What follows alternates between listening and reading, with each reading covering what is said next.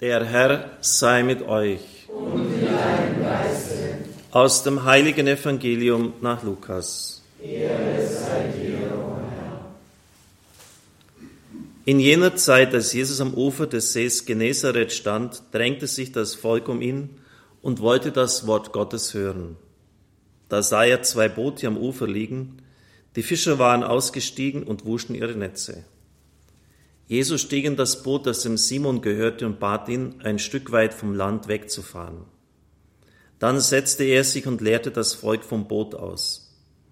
Als er seine Rede beendet hatte, sagte er zu Simon, fahr hinaus auf den See. Dort werft eure Netze zum Fang aus.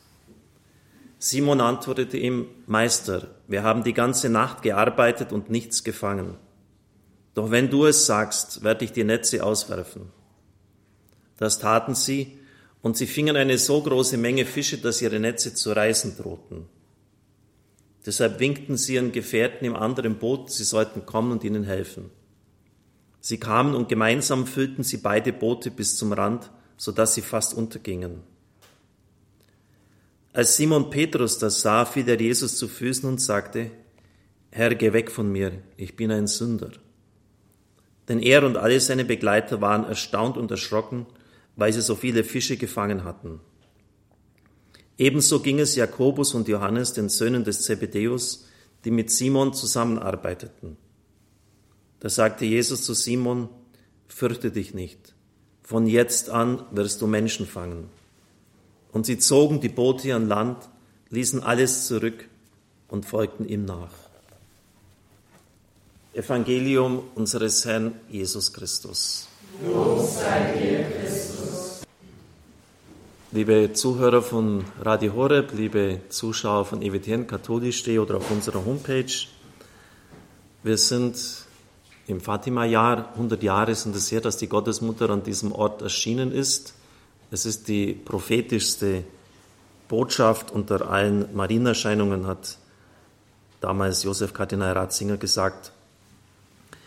Es hat viele Spekulationen um das sogenannte dritte Geheimnis gegeben.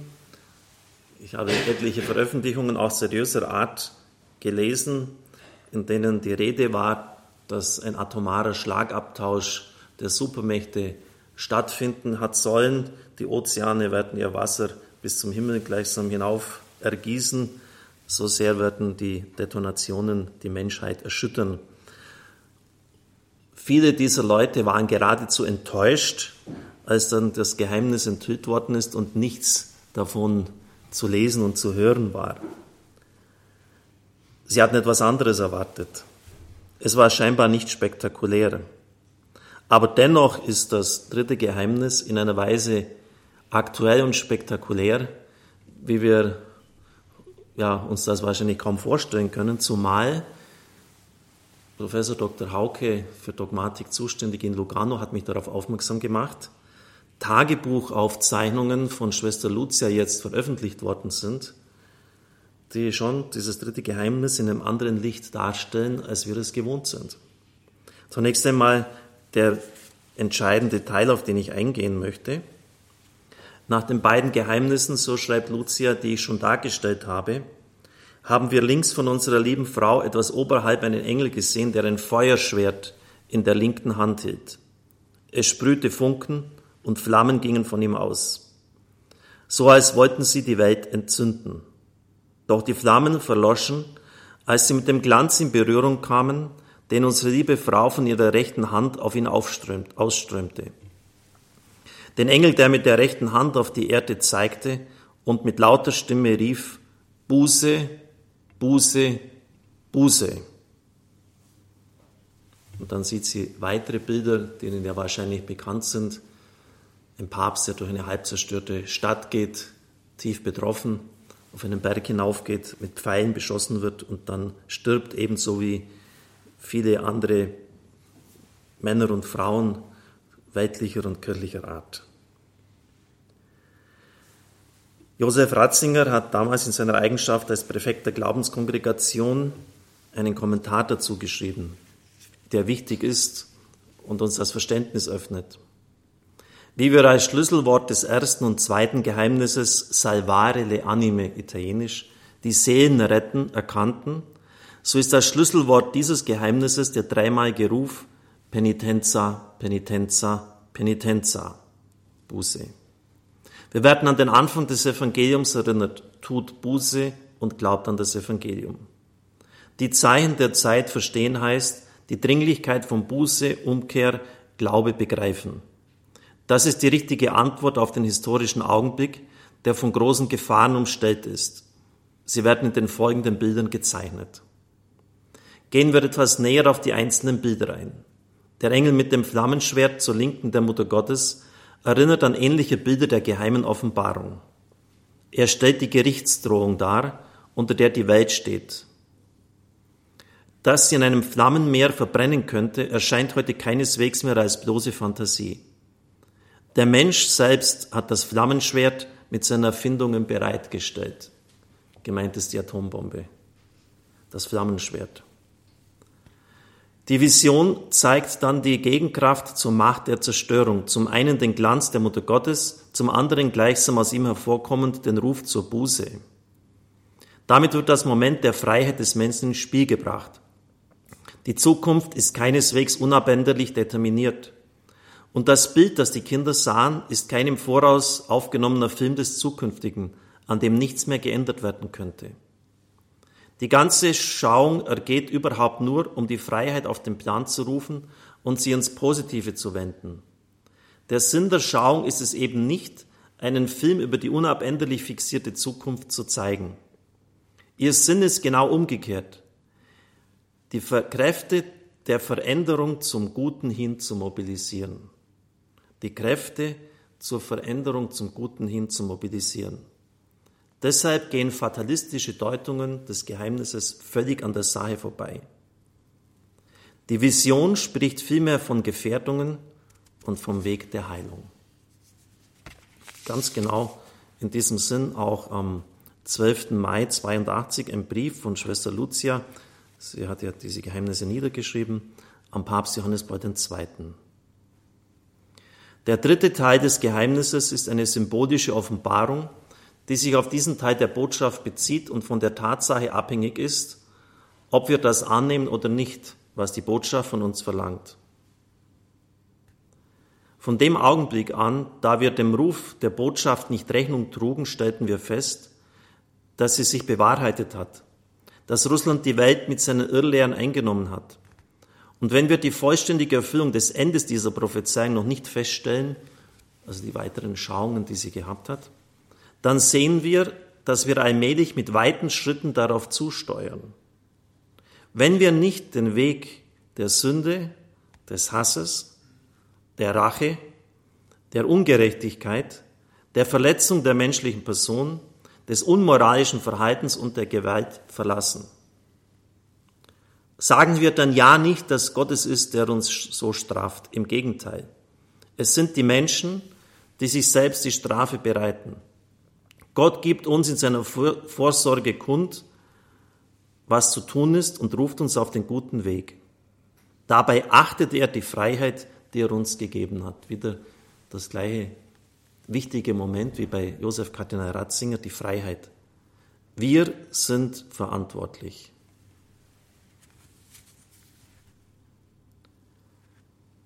Dann der Hinweis, den ich Dr. Hauke verdanke. Schwester Lucia beschreibt, wie Maria sie ermunterte, den Befehl des Bischofs von Leiria zur Niederschrift des dritten Geheimnisses auszuführen. Das war 1940. Fürchte dich nicht, so hört sie eine Stimme.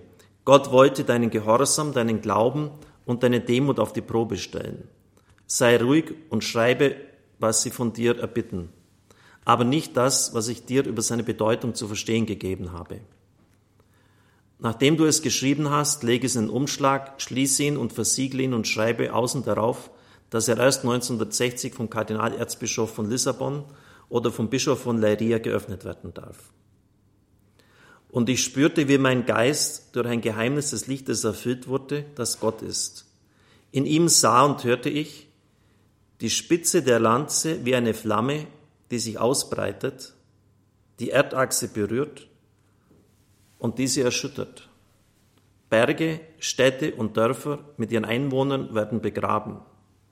Das Meer, die Flüsse und die Wolken überschreiten ihre Grenzen. Sie überschwemmen und ziehen mit sich eine gewaltige Zahl von Häusern und Menschen in einen Strudel hinein. Das ist die Reinigung der Welt von der Sünde, in die sie versunken ist. Der Hass und der Ehrgeiz rufen den zerstörerischen Krieg hervor. Danach hörte ich beim schnelleren Schlag meines Herzens und in meinem Geist das Echo einer sanften Stimme, die sagte, in der Zeit ein Glaube, eine Taufe, eine heilige katholische und apostolische Kirche in der Ewigkeit der Himmel. Dieses Wort Himmel erfüllte meine Seele mit Frieden und Seligkeit.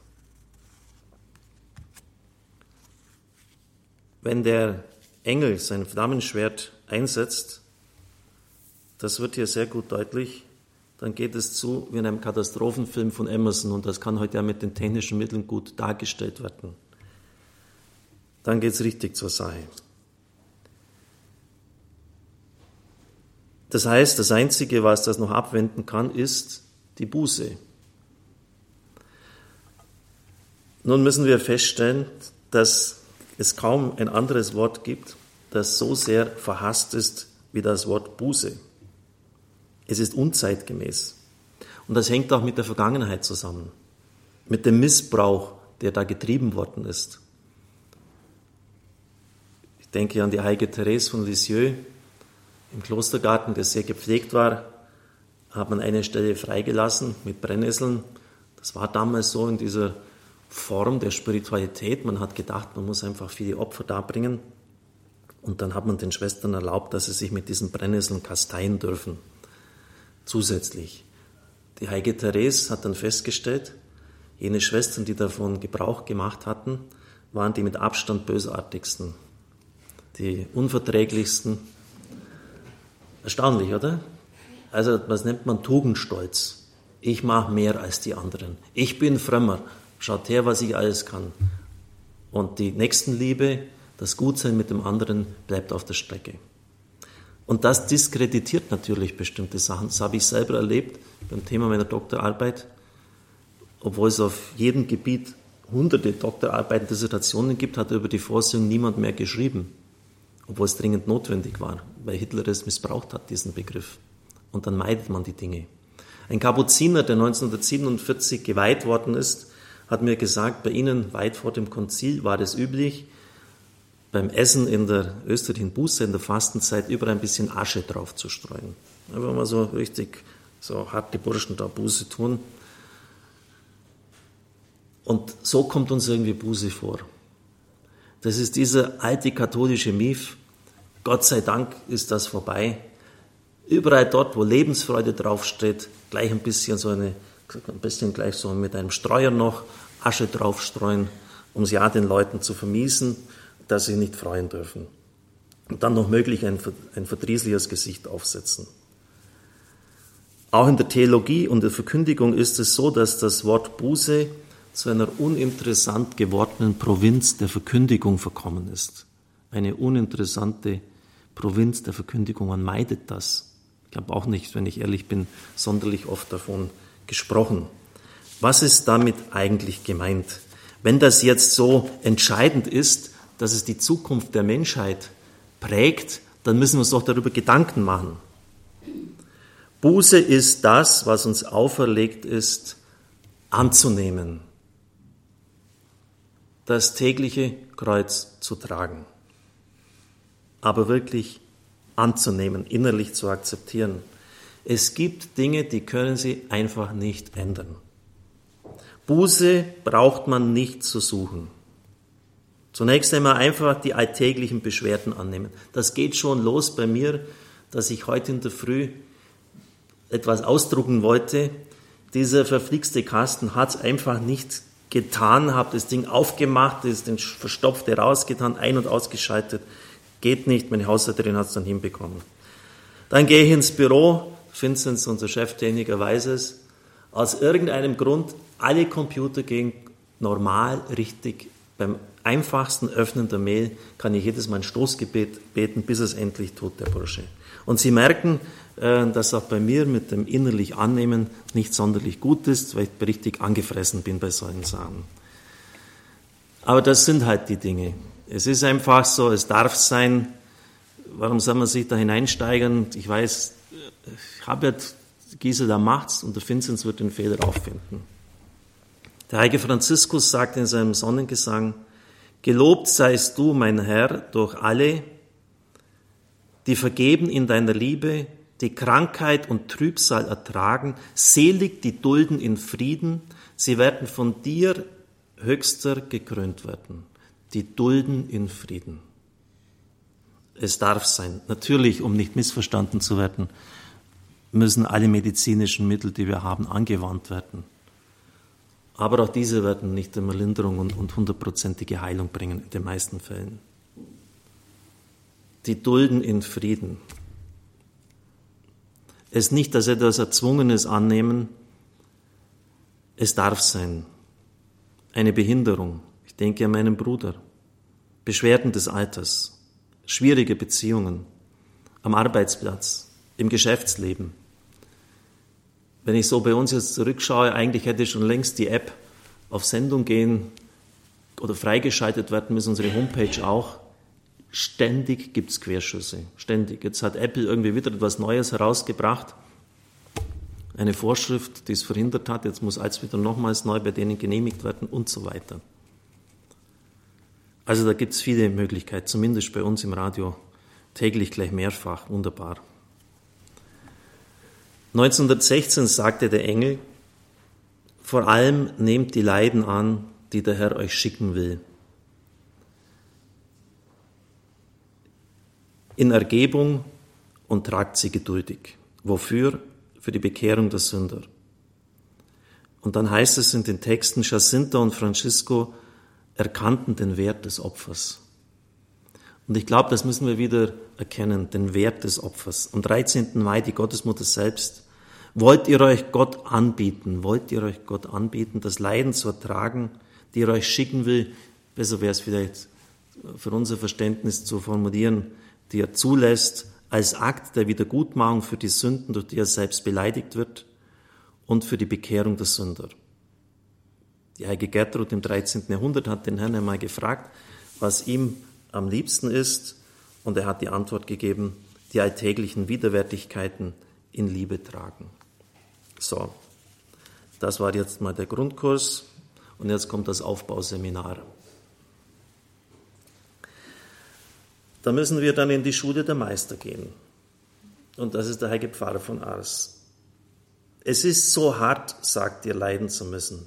Oh nein, das ist nicht hart. Das Kreuz ist voll süßen Trostes und heiliger Glückseligkeit. Nur muss man lieben, wenn man leidet. Ich habe es in vielen, vielen Jahren erfahren. Ich wurde verleumdet, verfolgt und herumgestoßen. Oh ja, ich hatte Kreuze. Ich hatte fast mehr, als ich ertragen konnte. Sie wissen ja, der Mann wurde furchtbar verleumdet, beim Bischof denunziert und die Mitbrüder haben sich über ihn aufgeregt. Die Dorfbewohner haben ihm die Fensterscheiben eingeschlagen. Da habe ich ernsthaft um Liebe zu den Kreuzen gebetet und ich fühlte mich glücklich. Wie glücklich? Ich sagte mir, wahrhaftig, es gibt nur eine Glückseligkeit, das Kreuz. Man braucht nie danach zu fragen, woher sie kommen. Sie kommen doch alle von Gott her. Immer ist er es, der uns in ihnen die Mittel gibt, ihm unsere Liebe zu zeigen. Also in, in, in Liebe das anzunehmen, dann bekommen sie auch innerlich die Kraft, und sie natürlich davor zu hüten, dass Gott hier irgendwie so ein Rächer ist oder der es irgendwie ständig und schwer machen will. Wir müssen einfach bestimmte Lasten für die anderen und für uns mittragen, damit auch die zum Heil kommen. Das ist in einer gefallenen Geschöpfung leider so ein Grundgesetz. Ich wünschte auch, es wäre anders, aber es ist so. Das Weizenkorn, das stirbt, bringt Frucht. Nur wenn es in der Erde stirbt, bringt es Frucht. Aber wie gesagt, ist noch zum Aufbauseminar zumindest kurz die, die Hinweise darauf. In der österreichischen Bußzeit, also Mittwoch, wird uns ja gesagt, was wir in dieser Zeit tun können und sollen. Und das ist dann auch Buße konkret. Und das ist dann nicht einfach nur mehr das Auferlegte in Liebe anzunehmen, es ist ein aktives Tun. Da geht es zum Beispiel los mit Fasten. Und zunächst sind das, was der Herr diese Dinge, die der Herr von uns erbittet, immer irgendwie negativ besetzt. Ist nicht ganz leicht. Aber der Slogan weniger ist mehr gilt auch hier. Ich nehme mich selber davon nicht aus. Vielen wird es gut tun, weniger zu haben. Und Sie können mir nicht weismachen, dass Sie vom Fleisch fallen, wenn Sie am Freitagabend einmal Wasser und Brot zu sich nehmen. Sorry. Fasten. Aktives Tun. In Solidarität mit Millionen Menschen, die auf dieser Erde hungern. Spenden, Almosen geben. Auch zunächst immer als Verlust. Sie müssen sich von etwas trennen, was ihnen wichtig ist. Sie müssen etwas geben. Aber sie werden dann auch erfahren, geben ist seliger als nehmen. Sie werden erfahren, dass das zurückkommt.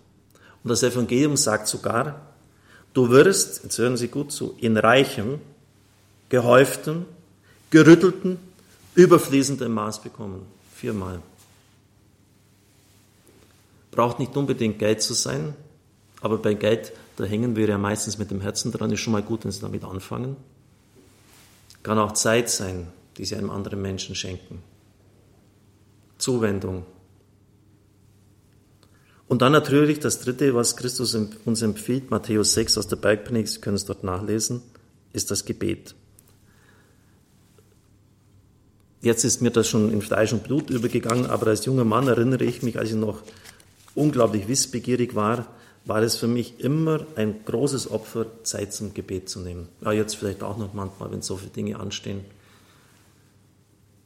Ist immer am Abend um, um halb zehn oder um neun Uhr setze ich mich mal hin zu meditieren und wundere mich dann, dass ich einschlafe. Gott bekommt den letzten Platz am Schluss, wenn ich schon gar keine Kraft und Energie mehr habe. Da stimmt doch irgendetwas nicht sich Zeit nehmen fürs Wesentliche, fürs Eigentliche und sie werden feststellen, die Dinge ordnen sich dann von selbst und vieles wird ihnen erspart, was ich vorher, vorher mit dem Ärger genannt habe. Viele Dinge werden dann viel runterlaufen und sie werden feststellen, dass sie dann trotzdem Zeit haben für das Eigentliche und Wesentliche.